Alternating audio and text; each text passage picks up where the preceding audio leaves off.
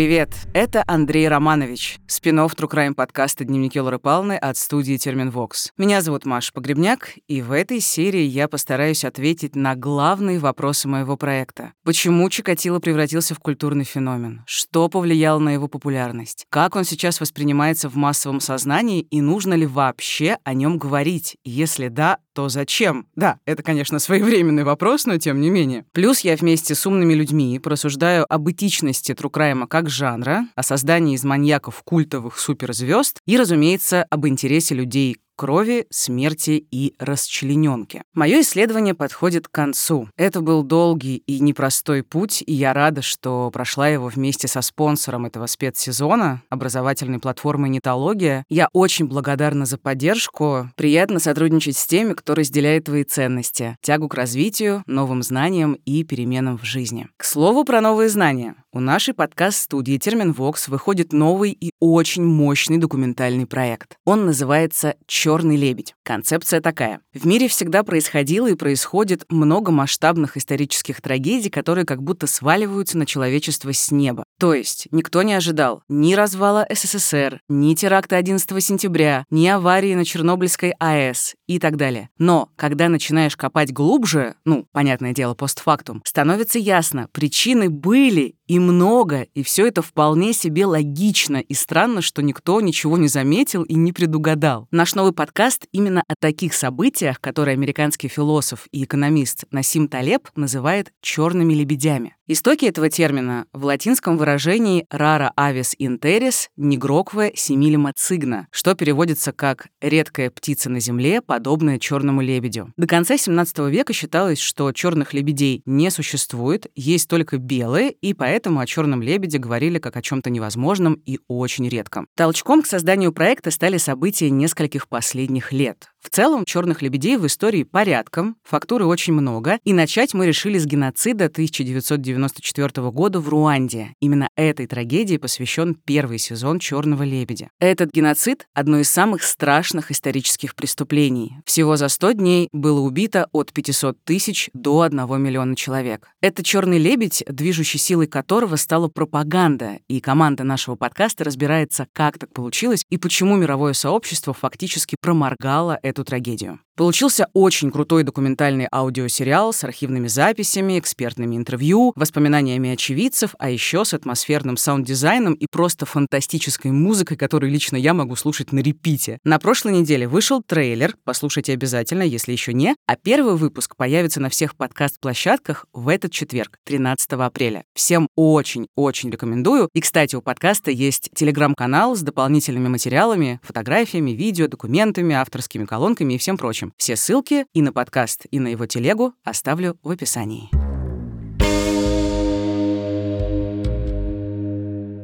Этот эпизод финальный и очень важный. Прежде всего, конечно, для меня. Так получилось, что выход спин совпал с презентацией нашей книги в Москве и Питере, куда пришло очень много людей. Честно, я не ожидала, что вас будет так много. Это дико приятно. Я часто говорю, что вы моя главная мотивация. Мне бесконечно не хватает любви и поддержки, и вы мне вот так запросто ее даете, дарите сладости и книги, пишете трогательные послания на открытках, обнимаете, ставите огонечки в одной там соцсети и так далее. Я бесконечно всем благодарна. Это делает меня счастливой, и отлично помогает в борьбе с депрессией, конечно же, но и немного пугает, если честно. Да, я много чего знаю про пользу Трукрайма, про его терапевтический эффект, про борьбу с тревогой и страхами и так далее, о чем подробнее просуждаю чуть позже, но я не могу избавиться от противненькой такой мысли, что мы с Митей спекулируем на хайповой теме серийных убийц, что как будто бы несколько неэтично, и что любовь и прочие плюшки нашей, ну, небольшой публичности мы получили как будто бы сомнительным образом. Почему я говорю как будто бы? Бы это исключительно мои субъективные ощущения, которые Спинов про Чикатило усугубил, и в процессе работы, если честно, я бесконечно думала, а зачем я так много сил и времени уделяю ублюдку, который убивал детей? Это вообще нормально? Так, что эта серия? В том числе попытка объяснить прежде всего самой себе, как так произошло, почему я все таки сделала спецсезон про Чикатило, и что это говорит обо мне и об обществе, разумеется. Серийное убийство с точки зрения науки — это сложно объяснимая проблема, проблема и социально-психологический парадокс. А для СМИ это всегда сенсация. Многие исследователи сходятся во мнении, что именно СМИ, отчасти неосознанно, превратили фигуру маньяка в доминантную медийную личность и культурный феномен. И Чикатило здесь не исключение, но в ситуации с ним есть специфика, связанная с общественно-историческими процессами. Все вы знаете, что в Советском Союзе была жесткая цензура. Про поиски серийника и убийства никто не рассказывал. Да, конечно, ходили слухи, но это несравнимо с информационным взрывом, который случился потом. А случился он ближе к концу 90-го года. Сначала в июне президент СССР Михаил Горбачев подписал закон о печати и других СМИ, отменяющий цензуру и создающий юридическое поле для появления независимой журналистики, а потом в ноябре Чикатило задержали. И началось. Вот как это вспоминает ростовский репортер Александр Оленев, который в те годы работал в газете «Вечерний Ростов». Фактически это была свобода прессы. Пишите, что хотите, все ограничения, вся цензура снята. И все бросили, что делать, искать жареные факты. И самым жареным фактом, когда пресса поднималась, когда надо было делать тиражи, когда надо было завоевать внимание читателей, когда делился рынок прессы, был именно Чикатило. Это была тема номер один. Кто раньше даст, выдаст, тех будут покупать сладков. Газеты продавались тогда на лотках. Были даже газета «Нож» и прочее. Газеты подписывали. Там, конечно, было изобилие. Вот. И Чикатило, вынесенный на обложку с крупной фотографией, конечно, он обеспечивал тираж. Несмотря на то, что преступления Чикатило тогда еще не были доказаны, в прессе его сразу же стали называть убийцей, вопреки презумпции невиновности. Это, с одной стороны, юридическая неграмотность журналистов, с другой — жажда пресловутого хайпа. Надо понимать, что все это происходило после десятилетий замалчивания всего подряд, не только серийной преступности. На людей вываливался шквал неприятной правды про Советский Союз, от масштабной коррупции в высших эшелонах власти до репрессий в 30-е. А потом страна начала разваливаться буквально буквально на глазах, а параллельно шел уголовный процесс над Чикатило. Художник и фотограф Валерий Нестратов считает, что история маньяка вписалась в нарратив распада СССР, который стал рушиться еще в конце 80-х, и превратилась в один из символов упадка Советской империи вскрывались язвы. Все язвы, э, то есть СССР существовал, существовал, потом случилась Чернобыльская катастрофа, до этого была объявлена перестройка, но она была тоже не просто так объявлена, да, то есть стали вскрываться всякие вопиющие случаи, там, ну, как сейчас говорить, коррупции, вот это случай с этим хлопковым делом, да, и расследование этого Гляна Иванова. Валерий имеет в виду серию уголовных дел в Узбекской ССР, всего их завели больше 800, связанных с махинациями в производстве хлопка. Фигурантами стали больше тысячи человек, в том числе члены партийной верхушки. Ущерб от действий преступников составил 10 миллиардов рублей. Это одна из самых масштабных коррупционных афер в СССР, о которой много писали в начале 90-х. И потом пошли эти все, появились национальные движения в республиках, фронты всякие, да. Были восстания там в Тбилиси, в Баку, в Вильнюсе, где я снимал там в 91 году, да. И вот сформировался уже образ вот этого демона, этого СССР, да, который подходил к своему естественному концу, и там через путь, через там все это распад республик. И Чикатило на этой волне вылез. Это был еще один из образов этого демона, да, этого СССР. Еще один из зловещих образов. Я имею в виду сейчас, мы не берем его какую-то позитивную часть, да, СССР. И Чикатило — это еще один укол страшный о том, какая страшная была система. Люди же ведь все свалили в одну кучу, там, грубо говоря, да, в какой-то момент там и репрессии, и закрытие этих, и тех. И еще и Чикатило вдобавок, как бы. Наверное, это все вместе вот слилось воедино. Чикатило, как вишенка на торте был такой своеобразный. Вишенка на поганом торте, как сказал бы Митя. В какой-то мере Чикатило можно назвать даже политическим инструментом в риторике развенчания образа СССР как великой державы, где все было прекрасно. Так или иначе, благодаря СМИ и слому эпох Чикатило закрепился в массовом сознании и никуда не делся оттуда до сих пор.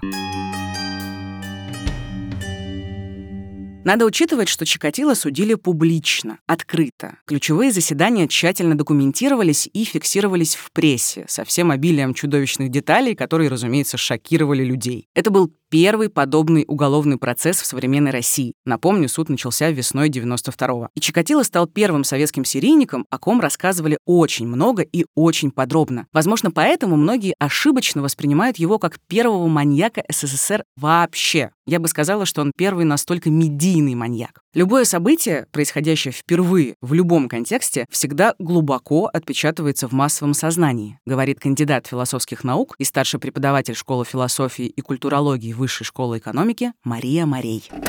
Самое первое всегда производит наибольший эффект, конечно. Но это как, я не знаю, там, первая поездка за границу всегда останется самой-самой. То есть то, что было самым первым, оно останется самым первым. Это самые сильные впечатления. Там, не знаю, первая Кока-Кола, первый Макдональдс, первый серийный убийца, там, цветной телевизор. Ну, вот какие-то такие символы вот из этого ряда. Поэтому, мне кажется, здесь не перекрыть.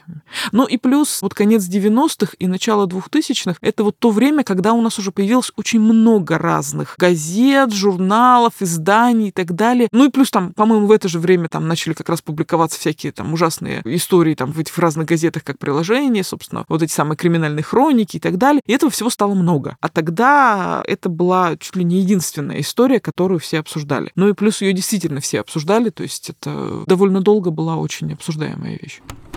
Я постепенно тут перехожу ко всяким неочевидным психологическим причинам и устройству человеческого восприятия, и тут предлагаю послушать психолога и гендерного исследователя Анну Край.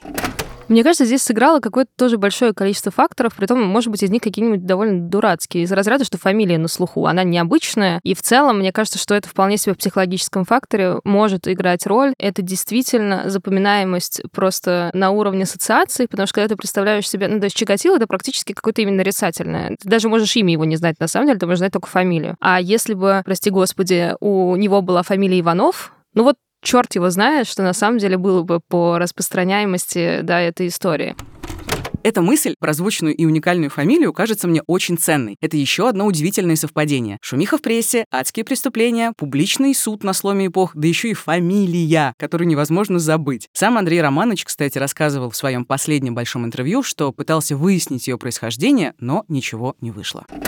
Скажите, Чикатило Правильная фамилия? А. Я правильно называю? Ну, Скажите, это украинская? Что это по На украински произносится... По украинской мове. Чикатило. Чикатило, да, Чикатило. Ну, я и сам в Киев, я ж я філолог уже там розбирав, її по-всякому розбирав, і в Київ писав там в інститут язикознання, там наш інститут української мови. В командіровках я ніде не зустрічав. А так воно смисла нема ніякого чекатила. Не переводу нема ніякого, просто набор букв чекатила, чекатила і що воно означає. Фамилия как будто бы возникла из ниоткуда, как ее владелец. Она вместила в себя массу смыслов, образов и ассоциаций, стала чем-то универсальным, понятным каждому. Мария Морей связывает это с таким феноменом, как экономия мышления. Если о нем как бы все уже знают, то не надо прилагать особых усилий для того, чтобы рассказать о нем всех остальных. То есть, ну, давайте поговорим про маньяков, давайте поговорим про Чикатило. Не надо делать долгие подводки, не надо рассказывать о том, кто это. И так же уже все знают, поэтому можно о нем просто начать говорить. Эффект, мне кажется, примерно тот же, что и когда, скажем, в каких-то публичных интервью или в освещении событий мелькают одни и те же публичные интеллектуалы. Не потому, что у нас других нет, а потому что один раз упомянули, позвали, про него помнят, там его не надо специально представлять, и снова, снова, снова вот это это самое воспроизводство. Экономия мышления. Мы не хотим... Зачем нам э, узнавать там, или искать кого-то еще, если у нас есть уже вот некоторый набор образов, которые мы можем использовать? Вот Чикатило, мне кажется, как пример серийного убийцы стал именно вот э, таким каким-то штампом, который... Ну, его просто легко вспомнить.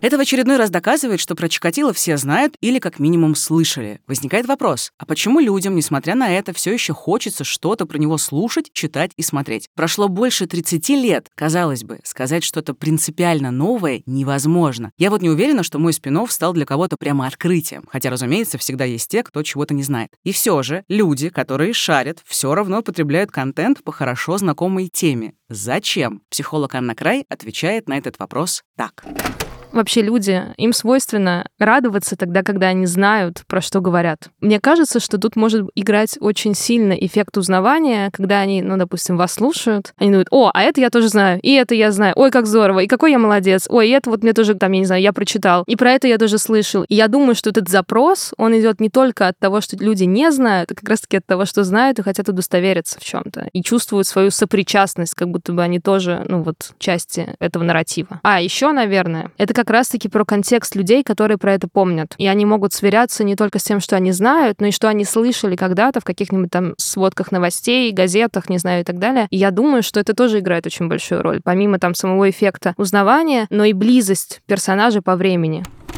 И тут я могу сделать парадоксальный вывод. Чикатило объединяет, в том числе людей, которые жили в местах, где он убивал. Это я почувствовала, кстати, на себе, когда общалась со своими героями из Ростова. Да, мы разного возраста, у нас разный бэкграунд, разные взгляды, разные профессии, но у нашего города и отчасти у нас общее травматичное прошлое, которое так или иначе на нас сказалось, и не только на нас. История с Чикатило отразилась и на восприятии Ростова-на-Дону в массовой культуре. На город снова стали смотреть через криминальную призму. Ну, впрочем, бандитская репутация у моей малой родины была и раньше. В начале 20 века Ростов называли русским Чикаго или Ростовом папой, а мамой, как вы все знаете, окрестили Одессу. Когда-то он действительно был одним из криминальных центров Российской империи, где формировались воровские законы и существовала организованная преступность со своей спецификой. Богатый южно-купеческий город в прошлом манил аферистов и уголовников со всей страны. В 90-х, помимо Чикатила, в местной криминальной хронике фигурировали и другие серийные убийцы из Ростова и Ростовской области. Например, Юрий Тюман и Владимир Муханкин. Про обоих у нас есть выпуски, ссылочки оставлю в описании. С тех пор преступный флер никуда не делся, несмотря на то, что Ростов давно не попадает в рейтинги самых опасных российских городов. Это весьма живучий культурный миф, который, конечно, добавляет образу города остроты и харизмы, чем порой пользуются маркетологи. В ростовских сувенирных магазинах полно магнитов, футболок и разной продукции с надписью «Ростов папа» и прочими отсылками к криминальному прошлому. Впрочем, я не вижу здесь ничего плохого. Это такой маркетинговый ход, связанный с частью городской истории и помогающий локальному бизнесу. Кстати, у спонсора этого спецсезона, образовательной платформы «Нитология», есть курс «Интернет-маркетолог». Без этого специалиста не может обойтись никакой современный бизнес. Профессия весьма востребована. На курсе учат продвигать товары и услуги в интернете, выбирать каналы, настраивать рекламные кампании, формировать стратегию продвижения и так далее. В программе много воркшопов и практики на основе реальных тестовых заданий. Но если в контексте продвижения бизнеса вам хочется заниматься чем-то более творческим, то предлагаю курс «Копирайтер». Компаниям всегда нужны хорошие авторы, которые пишут тексты для лендингов, соцсетей, коммерческих предложений и рассылок. А еще бизнес нуждается в менеджерах по маркетплейсам, и такой курс унитологии тоже имеется. Эти специалисты координируют поставки, анализируют продажи и, конечно, отвечают за продвижение товаров. Каждую из этих профессий можно освоить с нуля, а Центр развития карьеры нетологии поможет найти работу. По промокоду «Дневники» капсом латинские буквы без пробелов вы получите скидку 45% на обучение, кроме курсов направлений высшее образование и саморазвитие и хобби. Предложение действует до 30 июня. Промокод и все нужные ссылки вы найдете в описании.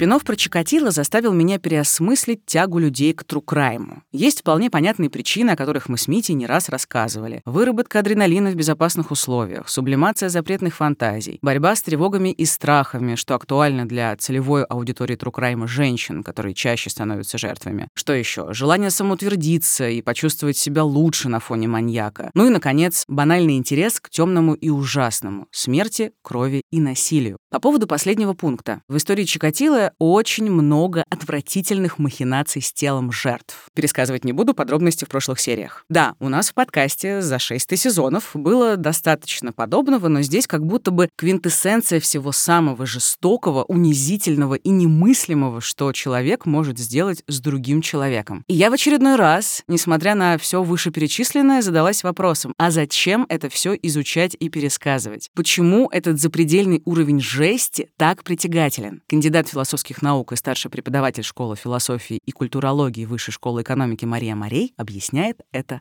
так. Большинство потребителей этого контента живет в городах, и в отличие, например, от э, сельских жителей, у нас очень мало опыта непосредственного контакта со смертью. То есть я, например, за первые 17 лет жизни, пока жила в деревне с родителями, я, ну, наверное, человек 15, наверное, я видела мертвыми, и там своих родственников, бабушку с дедушкой, там друзей семьи, которым мы там старших родственников, к которым мы приходили на похороны. И, в общем-то, в деревенской культуре традиционно нет такого табу на смерть. То есть, как бы приходит попрощаться, и ты видишь этого человека мертвым, и, в общем, да, ты видишь разницу и так далее. И там и дети приходят. Жизнь в деревне и вообще в сельской местности, она в этом смысле ближе как бы вот к природе во всех ее проявлениях. То есть там и гибель животных, там и разделка мяса, еще что-то. Это то, что ты можешь видеть вот непосредственно. А здесь нет.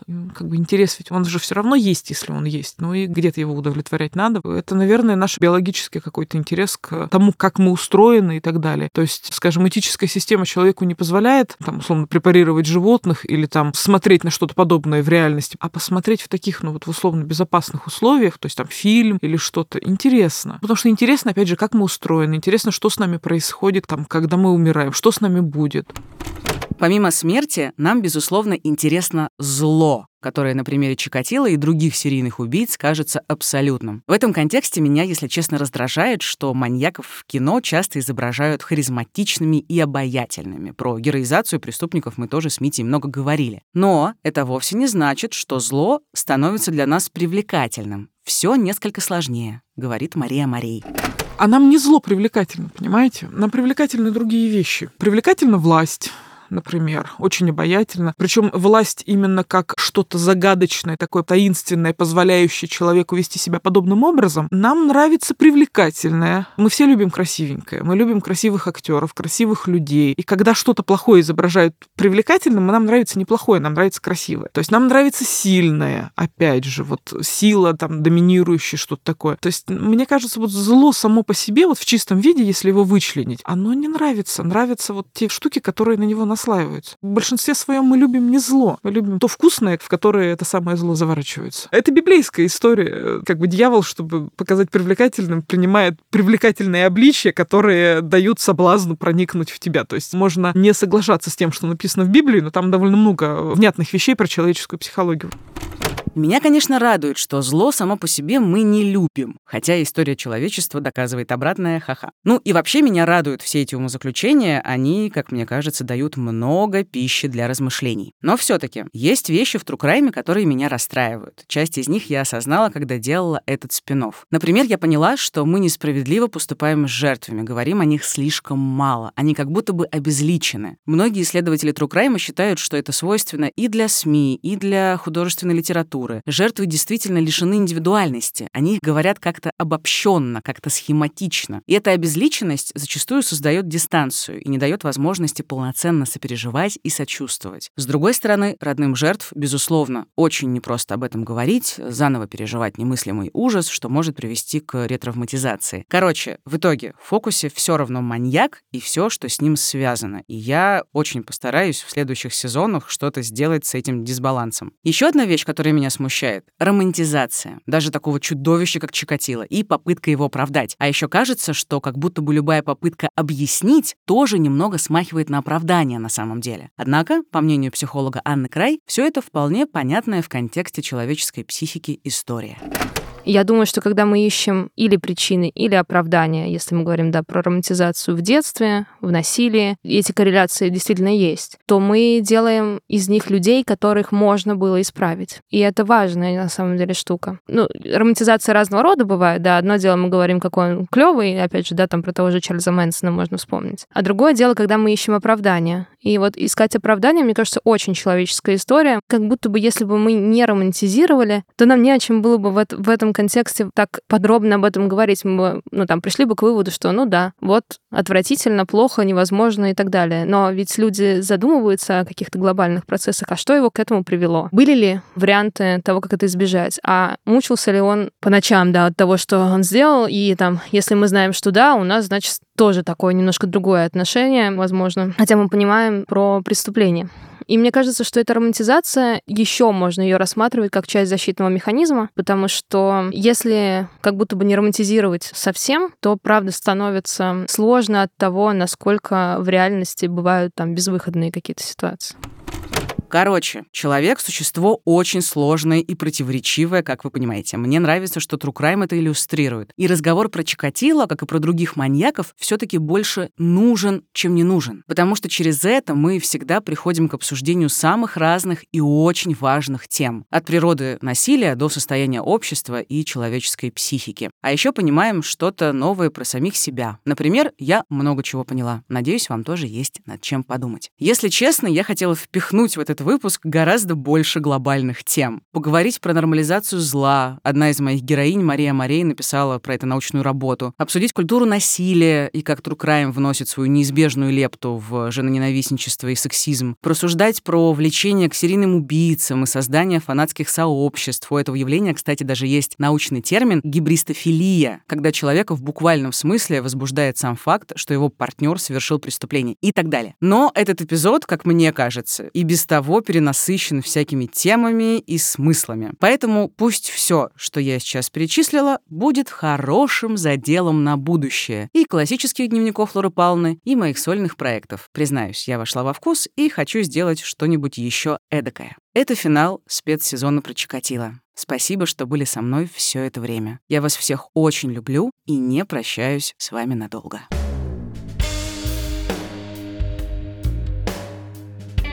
Большое спасибо спонсору этого спин образовательной платформе «Нитология». Я бесконечно рада, что именно они поддержали мой проект. «Нитология» обучает современным востребованным профессиям и помогает заново найти себя. Спасибо команде, которая работала над выпусками вместе со мной. Это звукорежиссер Дмитрий Пшеничный, композитор Полина Бирюкова, дизайнер Лиза Семенова, расшифровщица Арина Дзюбанюк, а также СММ-менеджер Саша Лободина и выпускающий редактор Саша Младинов. Отдельная благодарность Лене Войтко за помощь со сбором информации информацией. И лучи любви соавтору классических дневников Мите Лебедеву, коммерческому директору и котику Алине Челышевой, руководителю студии Терминвокс Ане Мусатовой и, конечно, маме Лоры Палны Кристине Крыжановской. Спецсезон можно послушать и переслушать на всех доступных подкаст-площадках. Это сайты приложения SoundStream, Apple, Google подкасты, Яндекс Музыка, CastBox, Spotify. Не забывайте, что эпизоды также выходят на YouTube. Подписывайтесь на соцсети дневников Лоры Палны, подкаст студии Терминвокс, а еще на медиа черта. Ребята со своей стороны поддержали этот спин -офф. Все ссылки и подробности в описании. Всех обнимаю. Пока-пока.